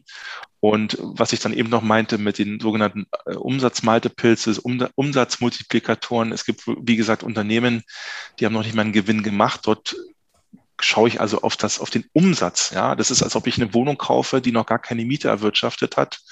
Ähm, und hoffe, dass irgendwann die, die Mietzahlung einsetzen und ich dann sozusagen in dieses KGV, wie vom Alexander gerade beschrieben, überschwenken kann. Und da ist natürlich sehr, sehr viel auch Ungesundes, aber ich möchte mal bei der Behauptung bleiben, äh, dass ich auch noch genug Aktien finde, wo ich diese, diese hanebüchenden Beurteilungen nicht machen muss hast gerade noch was angedeutet, was mich persönlich sehr interessiert. Wir sammeln natürlich als Kapitalgesellschaft regelmäßig auch monatliche Sparpläne ein. Das wird sich ja in gewissen Größenregionen auch bewegen. Wie verfährt man damit? Weil in der Regel ist es ja so, es kommt entweder am 1. oder am 15. Ich spreche es jetzt mal bildlich aus, LKW-weise Geld angefahren. Und das sollte ja in der aktuellen Phase am besten investiert sein. Gibt es dann eine Palette, wo man sagt, okay, wenn das Geld kommt, gucken wir schon, wir wissen es ja, es kommt ja immer zum 1. und zum 15. kommen fünf LKWs meinetwegen. Wir haben schon eine Liste, wo wir dann investieren wollen. Oder ist das wirklich so, okay, wie verfahrt, wie verfährt man da? Das würde mich sehr interessieren, aus dem Inneren heraus. Also auch eine sehr, sehr gute Frage. Vielen Dank dafür. Also die, die LKWs nehmen wir als Mitarbeiter erstmal über Nacht nach Hause. Das ist am sichersten. Ja. Nein, also ganz im Ernst, ähm, die Zuflüsse, die passieren unter dem Monat unregelmäßig, also, also schon regelmäßig, aber es gibt keine festen Tage. Ja, also das kommt ja von verschiedenen Kanälen. Aber es ist einfach so, der Fondsmanager in Abstimmung mit dem Fondshandel und dem, mit dem Research, die versuchen natürlich schon den Kassebereich dann erstmal, der, der baut sich dann erstmal auf, die Kasseposition wird temporär ein bisschen größer, aber die versuchen natürlich tagtäglich und äh, wir sind ja hier im institutionellen Handel, also unter, unter Großkunden, da sind natürlich die Handelskosten geringer, die versuchen natürlich tagtäglich oder so oft wie es geht, die entsprechenden schon vorhandenen Positionen im Fonds einfach aufzustocken. Also du legst dann sozusagen bildlich gesehen überall auf die Aktien oder auf die Anleihen oder auf die Rohstoffe, die du schon hast, legst du dann überall noch die Geldscheine rauf. Sollte das nicht gehen, muss man eben ein bisschen was sammeln. Äh, vielleicht baut man auch einen neuen Titel auf. Ja, also dass man sagt, okay, ich habe hier eine Aktie, die kommt jetzt noch hinzu, die habe ich schon lange im Fokus. Jetzt habe ich hier entsprechendes Geld, ein entsprechendes Volumen und, und ziehe das dann hoch. Das sind dann die sogenannten Neuaufnahmen. Ja, wenn dann der Fondsmanager sagt, ich habe hier eine Aktie neu investiert, aber ansonsten ist das wirklich ein extrem fließender Prozess. Ja, also das, das muss man sich wirklich wie eine geölte Maschine äh, ähm, vorstellen. Und da ist dann der Fondshandel, das ist auch eine relativ große Truppe bei uns, dann sehr, sehr wichtig, die eben gucken, wo kriege ich die Aktie, die Anleihe oder das andere Asset her, die der Fondsmanager jetzt gerne für das Geld einkaufen möchte. Aber ganz wichtig, auch im umgekehrten Fall, wie verkaufe ich jetzt eben eine entsprechende Position? Ja, die ich vielleicht nicht mehr möchte oder die, die ähm, von der ich mich trennen möchte oder die, die einfach auch vielleicht auch ESG-Grundsätzen ähm, oder ESG-Verstößen entsprechend aus dem Fonds raus allokiert werden soll oder abgebaut werden soll. Also da ist der Fondshandel sehr, sehr wichtig und dort haben wir auch eine sehr, sehr gute Truppe und da ist es so wie früher, da glühen auch die Telefone und die Datenleitungen und dann wird das Stück für Stück ähm, abgebaut. Ja, und wie gesagt, wenn nichts geht, dann würde die Kasseposition erstmal steigen. Das dauert dann schon eine Weile, ein, zwei, drei, vier Prozent. Ja, ähm, ja, das ist wie bei den Aktienunternehmen auch, bei Apple oder so, wenn man mal hört, dass sie so viel Cash aufbauen und finden aktuell nichts. Ähm, so kann es auch unter Umständen ab und zu auch mal dem guten Fonds gehen, der dann lieber noch ein bisschen wartet, als jetzt hektisch irgendwo mitzumischen. Ähm, ja, das ist wirklich ein, ein fließender Prozess. Denn auch mit dem Blick auf die Zeit, ähm, ich habe im Vorfeld noch einige Fragen erhalten, die würde ich aber gerne an unser toll beliebtes Format äh, Top oder Flop ansch anschließen. Das heißt auch an die Menschen, die uns hier vielleicht gerade noch zuhören. Falls ihr noch Fragen habt, schreibt sie doch gerne in den Chat oder schreibt sie Gregor und oder mir. Äh, Fragen aus dem Publikum oder solche, die wir mitgebracht haben, würden wir gleich noch stellen. Ähm, ansonsten Top oder Flop, jeweils nur ein bis drei Sätze zu wilden Themen, die wir uns ausgesucht haben. Heute als erstes Thema haben wir dir mitgebracht TUI beziehungsweise die Reisebranche oder Industrie. Sehr, sehr schwieriges Thema. Würde ich, wenn ich nichts anderes halte, erstmal weglegen. Also ich glaube, es gibt viele Bereiche gerade, wo ich ähm, besser und einfacher ähm, performen, investieren kann. Auf die Einzelaktie TUI gehe ich jetzt nicht ein, aber ich finde diesen Bereich gerade sehr, sehr schwierig. Ich habe gerade gestern gelesen und gehört, dass TUI, jetzt bleibe ich doch mal wieder bei dem Einzelwert, der mit Beratungsgebühren anfängt, die dann aber doch wieder angerechnet werden, wenn ich die Reise buche. Dieses Modell muss man erstmal gucken. Vielleicht führt das dazu, dass sich generell diese, diese Reisebranche wieder durch eine individuelle Beratung aufrappelt, ja, und wir vielleicht in Zukunft alle, wie wir hier heute zuhören, vielleicht doch nicht mehr so stark individuell selbst buchen, sondern lieber auf die Expertise des Reisebüros oder des Reiseveranstalters ähm, äh, vertrauen. Also hier würde ich wirklich sagen, abwarten. Ich, es gibt genug andere Bereiche, wo ich als mittelständisches Fonds, Fondshaus mich bewegen kann. Das ist ein Bereich, da, da würde ich würde ich jetzt persönlich sagen, da würde ich erst gerne noch eine Weile zugucken, wie sich das jetzt in der Nach-Corona-Phase weiterentwickelt. Dann kommen wir zu einem der größeren deutschen, die meisten Menschen eher einschlafenden Giganten, SAP. SAP immer ein toller Wert, den man im Auge behalten sollte. DAX-Wert, äh, Renommee-Wert, Deutsch, deutschlandweit, weltweit, ja, also äh, Sponsor von Fußballclubs. Also das ist ein, das ist, äh, das ist eine tolle Geschichte bin ich eigentlich froh, dass wir da mithalten können, dass wir wenigstens ein, zwei solche, solche Namen auch haben. Und da ist genau der Punkt, den wir vorhin auch mit dem, mit dem Gregor schon angesprochen haben, auch da ganz, ganz wichtig zu gucken, wo sehr gerade SAP-Software eingesetzt. Ja, und wenn die Chinesen SAP gut finden, dann kann ich mit einer Schwäche im deutschen Maschinenbau oder im deutschen SAP-Bereich, äh, wo SAP eingesetzt wird, vielleicht eher leben. Also toller Wert, immer im Fokus, immer, immer äh, einer der Sachen, die ich im Auge behalten muss. Und als letztes haben wir deutsche Innovationsfirmen. Also du hast BioNTech angesprochen, aber Deutschland gilt ja auch so ein bisschen als das Land der Tüftler und Erfinder. Wie seht ihr dort die Zukunft oder du vielleicht auch persönlich? Also wie gesagt, Einzelaktien nach wie vor kein Kommentar, glaube, gerade unser Bereich Mittelstand Innovation, ja, der Fonds Deutsch, äh, der Fonds DE Mittelstand Innovation, der guckt ja gerade in diese Themen. Du bist ja dort auch mit deinem Aktieninvestment irgendwo auch eine gewisse Art von Förderer, weil wenn du dort investierst, sagst du ja auch irgendwo die Message, ich habe mir das von vorne bis hinten angeguckt, ich bin überzeugt davon, was sie da tun. Ich bin überzeugt vom Management, ich bin überzeugt von dem familiären Unternehmensansatz, ich bin überzeugt von den, von den Patenten, von den Technologien, die dort in der Pipeline sind. Ähm, dort sehen wir uns schon so ein bisschen, also nicht wie so eine Art ähm, ähm, ähm, Venture Capital Investor, aber schon wie jemand, der auch da mitmischt und sagt, wir suchen uns hier die Perlen raus und fördern die ganze Geschichte. Und grundsätzlich muss man sagen, ich kann nur hoffen, dass die aktuelle und die kommenden Generationen da wirklich dranbleiben, weil wir sind ein tolles Land mit tollen Ingenieurskulturen, äh, mit tollen Ingenieurstrukturen, Universität, universitären Ausbildungsstrukturen, Entschuldigung, und das müssen wir nutzen, da müssen wir am Ball bleiben. Und ähm, wir reden immer so oft davon, dass die Chinesen uns abkupfern. Solange das so ist, müssen wir das als Ritterschlag sehen, dass wir so gut sind, dass die uns abkupfern. Und das ist auch gut so. Ja, solange ich das höre, mache ich mir eigentlich keine Sorgen. Äh, sollen sie das ruhig machen, aber dann heißt es eben, dass wir noch vorne sind und das müssen wir beibehalten, da müssen wir dranbleiben.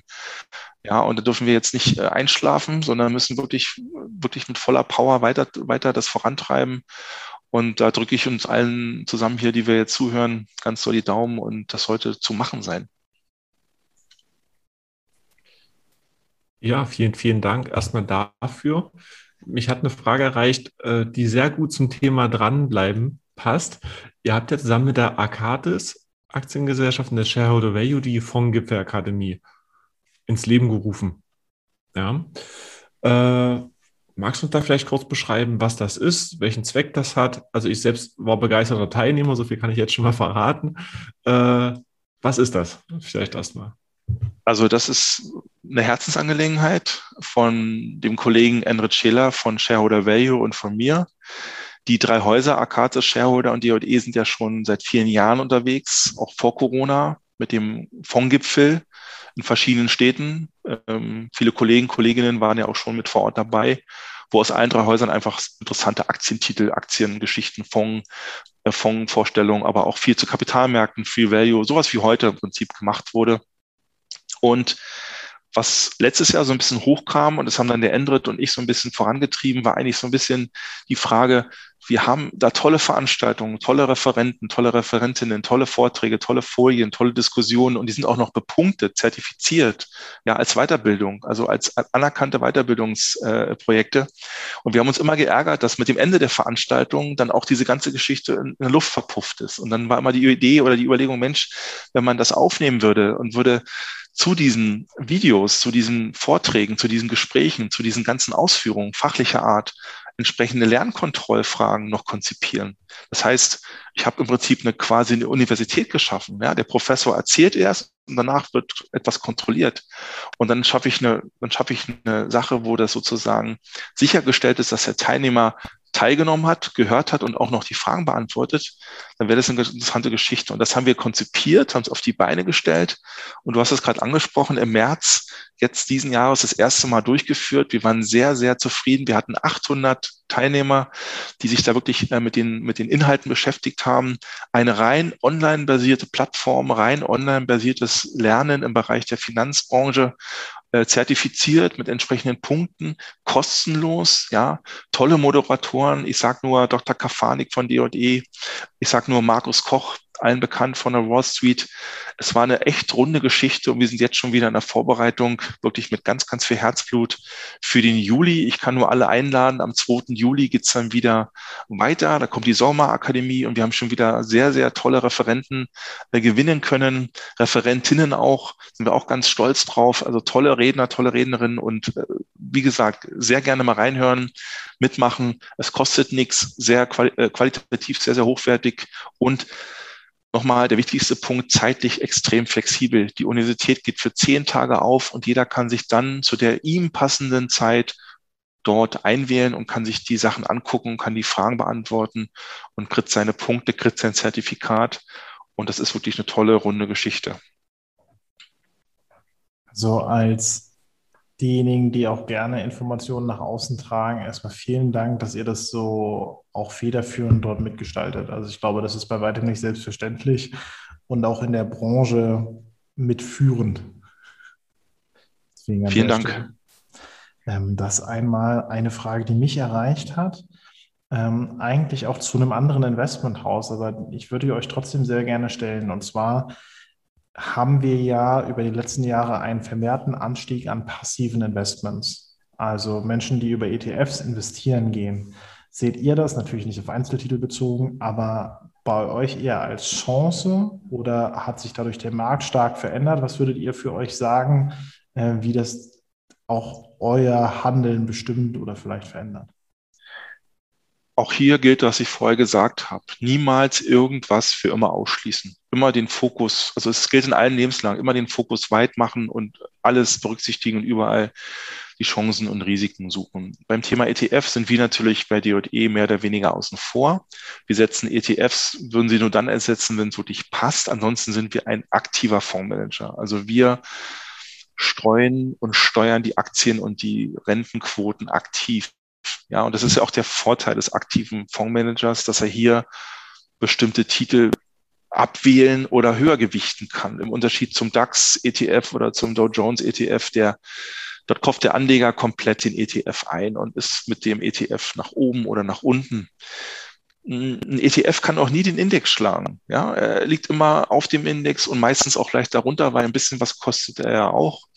Aber es gibt natürlich immer wieder Märkte, oder Branchen, wo ein ETF unter Umständen einfach Sinn ergeben kann, weil ich sage, hier ist die Arbeit, die ich mir mache, um einzelne Ziele rauszusuchen, viel zu, viel zu aufwendig, weil der Markt einfach so eng ist, dass es einfach Sinn macht, hier den ETF zu nehmen und den speziellen Markt abzudecken. Ja, kostengünstig automatisiert, sage ich mal. Aber ansonsten sind wir nochmal ein aktiver Fondsmanager. Wir machen das lieber händisch, ja. Ich schicke niemanden zu Rewe und sage, kauf mal von jedem Obst, was dort liegt, ein Stück und frage mich dann zu Hause, ob ich auch jedes Obst esse, sondern wir gehen zu Rewe und kaufen das Obst, was wir wollen, weil uns das an dem Tag auch schmeckt. Und das ist ein wichtiger Unterschied. Aber wie gesagt, die anderen Häuser, die ETFs verstärkt oder mehr einsetzen, kein keine, keine Widerrede, das ist dann deren Expertise und die haben wiederum andere Strukturen, wo die ETF-Struktur einfach dann auch besser in die, in die, in die Dogmatik reinpasst. Ja. Ich hoffe, das war jetzt ohne aufs Glatteis zu kommen eine gute Antwort auf die Frage, weil das ist gerade so ein bisschen, also ich finde die Frage draußen gerade so ein bisschen hochgepusht, als ob ich mich jetzt für immer auf Lebenszeit zwischen beiden Sachen entscheiden muss. Äh, ich finde Argumente dafür ich finde aber viel mehr Argumente dagegen, jetzt aus unserer Sicht, aber ich würde niemand verteufeln, der auch mit ETFs arbeitet. Und deswegen sage ich immer Jein, ja, oder es, man kann die Frage nicht absolut beantworten. Es ist nicht schwarz und weiß, es ist wirklich facettenreich. Ja. Mich hat auch noch eine Frage erreicht. Jetzt ist es ja so, dass bei euch der Generationenwechsel im Haus auch ansteht. Also der Jan Erhard ist ja jetzt schon Vize-Vorstand, CEO. Auf was dürfen wir uns da freuen? Geht es so weiter wie bisher? Gibt es da irgendwas, was er, sein Vater vielleicht auch voraus hat?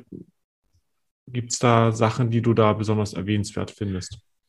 Also als ich vor zwei Jahren zu DJE gekommen bin, habe ich mich natürlich davor auch noch mal ein bisschen intensiver damit beschäftigt, als ich vorher DJE schon kannte über Dr. Jens Erhard und über die Produkte. Das war ja alles bekannt und da war ich ja eh schon begeistert. Und aber als ich dann gemerkt habe und ähm, dieses Detail, was managt der Junior eigentlich schon, das hat mich dann damals sehr überrascht, aber auch positiv überrascht. Und der Junior, der Dr. Jan Erhard, der managt wirklich die, die größeren Assets, die größeren Fonds. Und das hat mich auch äh, beruhigt oder in einer gewissen Art und Weise auch sichergestellt, dass hier, ich sag mal so, der Generationenwechsel nicht noch erst kommt, sondern der ist schon mitten im Fluss oder teilweise auch bei den großen Fonds wie DJE Zins und Dividende oder DJE Dividende Substanz oder DJE Asien schon seit langem vollzogen. Das sind Fonds, die hat der Jan von Anfang an selbst konzipiert und auf die Beine gestellt und begleitet sie bis heute. Insofern würde ich mal sagen, das ist schon eigentlich eher fast gegessen. Ja, also wir sind natürlich sehr, sehr froh, dass Dr. Jens Erhard immer noch CEO ist, dass er für Veranstaltungen trotz seiner weit über 70 Jahre zur Verfügung steht, dass er Kommentare abgibt, die wirklich die Branche wirklich aufsaugt und immer wieder hört, was er zu sagen hat. Aber rein technisch gesehen, innen drin haben wir schon wirklich sehr, sehr große Bereiche, wo der, wo der Junior, sage ich jetzt mal so, der Dr. Jan Erhard wirklich schon hier sehr viel Verantwortung hat. Und ähm, das hat mich damals bei meinem Einstieg in die DJE sehr beruhigt. Und das würde ich heute jedem Anleger und jedem Finanzberater äh, draußen auch so dann äh, mitteilen und sagen, da kann er sehr, sehr beruhigt sein. Ähm, die Veränderungen jetzt im Bereich Technologie, auch das, was wir jetzt hier gerade machen oder Solid West, ja, ähm, das ist sowieso wichtig und das hat jetzt, glaube ich, nichts mit der Familie R zu tun. Die muss man sich einfach stellen und die möchten wir uns auch stellen. Das macht ja auch wirklich extrem viel Spaß und wie man überall hört, das wurde, das wurde durch Corona jetzt noch befeuert. Ja, alles vielleicht noch ein bisschen schneller, als man das gedacht hat, aber da sind wir auch komplett äh, super aufgestellt. Also wir sind alle äh, mit Homeoffice äh, ausgestattet, also komplett autark, können da arbeiten. Hat man vorher auch schon gehabt, einfach ähm, habe ja erzählt, dass ich hier von Potsdam ausspreche, also nicht von Pullach aus. Also das ist alles im Fluss und um es abzuschließen, das Thema Generationenwechsel ist schon größtenteils abgeschlossen. Dann auch danke dort für deine Ausführungen. Ich habe nur noch eine Frage. Ich weiß nicht, wie viele noch bei Gregor sind. Ähm, Bagel, okay. Das heißt, wahrscheinlich ist meine Frage mit einer der letzten, die wir dir heute stellen werden. Und zwar hat mich die erreicht daraus von einem Zuhörer, der mir mitgeteilt hat, dass alle Häuser wirklich sehr schöne Töchter haben und sehr schöne Fonds, die man dort auch, auch finden mag. Wie ist das für dich persönlich? Wir, wir hatten schon mal einen ähm, Interviewgast, der uns ein komplettes Portfolio vorgetragen hat. Deshalb hatten wir es wahrscheinlich nicht. Ähm, aber wie, wie investierst du persönlich? Investierst du, ich sag mal, nur bei Fondsmanagern, wo du mit denen Handschlag gehen kannst und auch bei denen durchklingen kannst, wie die mit deinem Geld umgehen? Hast du für dich abseits von eurer Firma ein diversifiziertes Portfolio? Seid ihr vielleicht auch an der Firma ähm, da mit beteiligt, mit Anteilen? Oder wie geht jemand, der so tief in der Branche steckt wie du, mit seinem eigenen Geld um?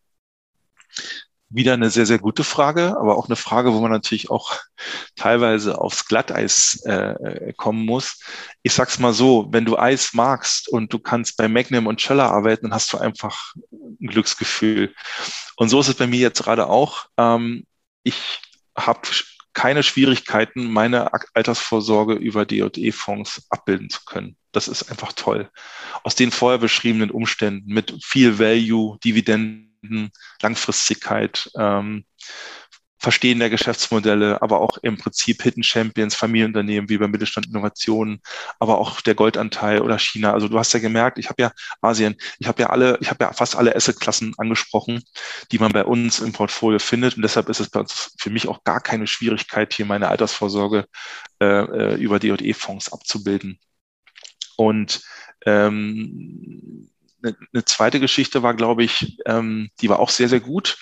Und da weiß ich jetzt gar nicht, ob ich was Falsches erzähle, aber wenn ich das richtig in Erinnerung habe, ist die, ist die Idee jetzt auch bei DJE, ähm, die, die Unternehmenskultur auch in eine Mitarbeiterpartizipation nicht nur monetär zu gestalten, sondern, Klammer auf, mit gutem Beispiel voran, die Aktienkultur in Deutschland stärken, dass wir das bei DJE auch machen, weil wir sind ja auch eine Aktiengesellschaft, ja, und ähm, es ist ja technisch dadurch auch möglich. Und mein letzter Stand ist, dass das Überlegungen sind, das auch zu machen, ja. Ähm, inwieweit das jetzt gerade fortgeschritten ist, kann ich jetzt gerade nicht erzählen. Das weiß ich wirklich jetzt nicht genau. Ich würde sonst auch sagen, ich bin eine ehrliche Haut. Ähm, muss ich nochmal nachreichen, aber es ist ein Thema, das weiß ich.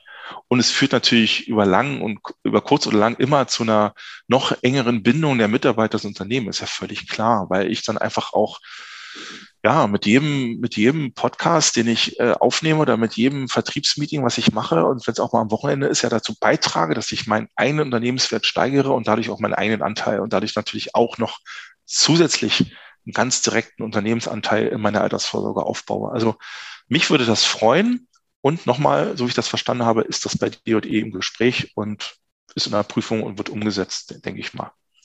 Und wenn nicht, den Gedanken nehme ich noch mit, wenn nicht, werde ich es nochmal ansprechen und nochmal vorantreiben. Ja, weil das ist wirklich ein tolles Thema. Also man, man kennt es aus Amerika, da ist ja die Aktienkultur viel, viel höher. Und wenn du in einem Unternehmen arbeitest, wo du erzählen kannst, dass dir der Laden entweder selbst gehört oder die gehören Teil davon, ja, wie, ich sage jetzt mal ganz lapidar, wie cool ist das denn? Ja, also wenn ich im Restaurant bin, wenn es dann wieder geht und ich bestelle eine Coca-Cola und ich bin über meinen Fonds in Coca-Cola investiert und ich kann sagen, pass auf, an der Cola als Aktionär verdiene ich jetzt hier 0,00003 Cent, dann ist das einfach cool, aber du wächst bei dem Tischnachbarn oder Leute, die unterwegs sind, einfach mal wie jetzt. Und dann kann man auch mal wieder was erzählen über Aktien, über Aktienkultur, über Dividenden, dass die Leute einfach mal vielleicht ein bisschen hinterm Ofen vorkommen, was das Thema Altersvorsorge über Aktien, Aktienkultur in Deutschland ähm, betrifft, um das einfach ein bisschen zu pushen durch so eine einfachen Beispiele. Und ich wäre tierisch stolz, wenn die DJE ein, eines Tages das so machen würde, dass ich sagen kann, ich als Mitarbeiter bin auch beteiligt an der Aktienkultur des Hauses DJE Kapital AG. Toll wäre das. Dann dürfen wir dir noch unsere beiden abschließenden Fragen stellen. Mal sehen, ob Gregor sie diesmal im Kopf hat. Ja, er lächelt schon. Sehr gut, dann lasse ich ihn mal vortritt. Ja, Carsten, du bist ja auf Empfehlung zu uns gekommen. Und natürlich wollen wir auch dir die Frage stellen, gibt es einen Referenten, von dem du sagst, äh, der sollte sich mal mit uns unterhalten oder wir sollten uns vielmehr mit ihm mal unterhalten?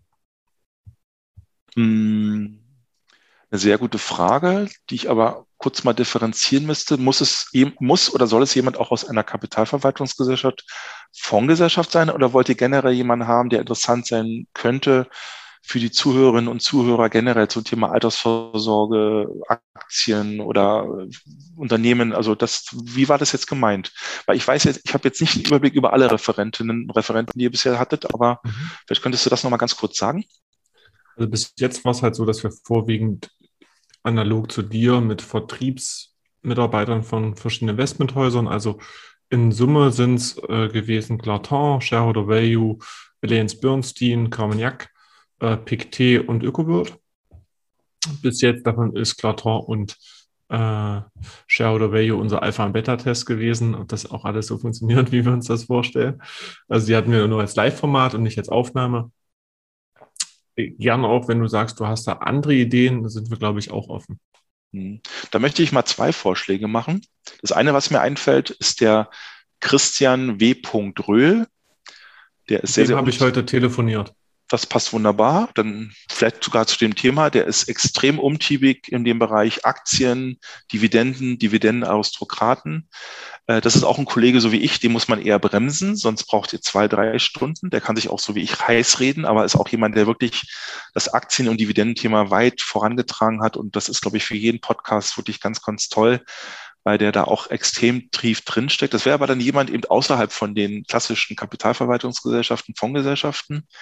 Und eine andere Fondsgesellschaft, äh, also jetzt im Unterschied jetzt zum Christian Veröhl wäre vielleicht noch die Patriarch.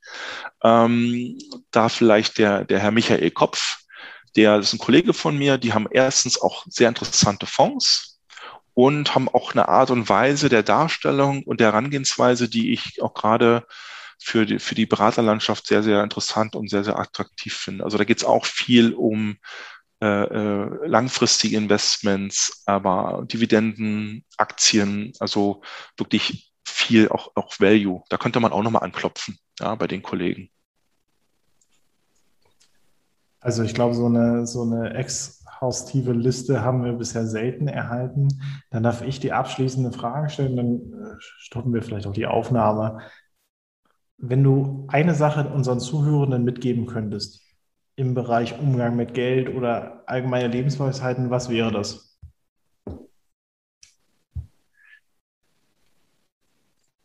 Ich würde zwei Sachen nehmen. Die eine habe ich schon mehrmals gesagt, immer die Augen offen halten für alle Lebensbereiche. Ja, mich stört aktuell, dass einige anfangen, aber dann nur komplett mit Bitcoin äh, äh, hantieren. Das stört mich extrem, weil ich Angst habe, dass wir die Leute danach wieder verlieren und sie nicht links und rechts gucken nach anderen tollen Investmentmöglichkeiten.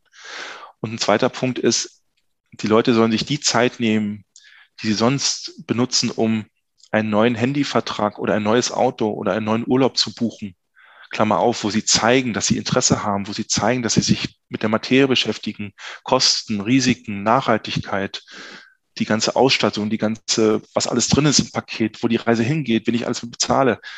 Lange Rede, kurzer Sinn. Der Deutsche, die Deutsche sind nicht blind in Finanzfragen. Ja. Und die Zeit, die Sie, wie gesagt, bei diesen Themen investieren, die sollen Sie bitte ab und zu auch mal im Bereich der Altersvorsorge investieren. Weil ein neues Auto, ein neues Handy, eine neue Reise, da kann ich Fehler machen. Da kann ich nach zwei, drei Jahren was Neues machen oder eine andere Reise. Wenn ich bei der Altersvorsorge einmal falsch angefangen habe und kümmere, ich kümmere mich dann über Jahre hinweg nicht mehr drum, das ist leider dann irgendwann nicht mehr zu revidieren. Das ist nicht mehr auszumerzen. Deshalb die große Bitte, liebe Leute, wenn ihr das nächste Mal nachdenkt über Geld, was ihr ausgibt, was ihr investiert, was ihr euch Tolles kauft, wie toll ihr euch informiert, euch Rankinglisten anguckt und bei TikTok die Beiträge, informiert euch auch über Finanzthemen. Denn dann habt ihr die Chance auf eine gute Altersvorsorge im Alter. Ja. Das wäre meine Botschaft nach draußen. Würde ich sagen, an der Stelle. Vielen Dank. Vielen, vielen Dank. Von mir auch vielen Dank.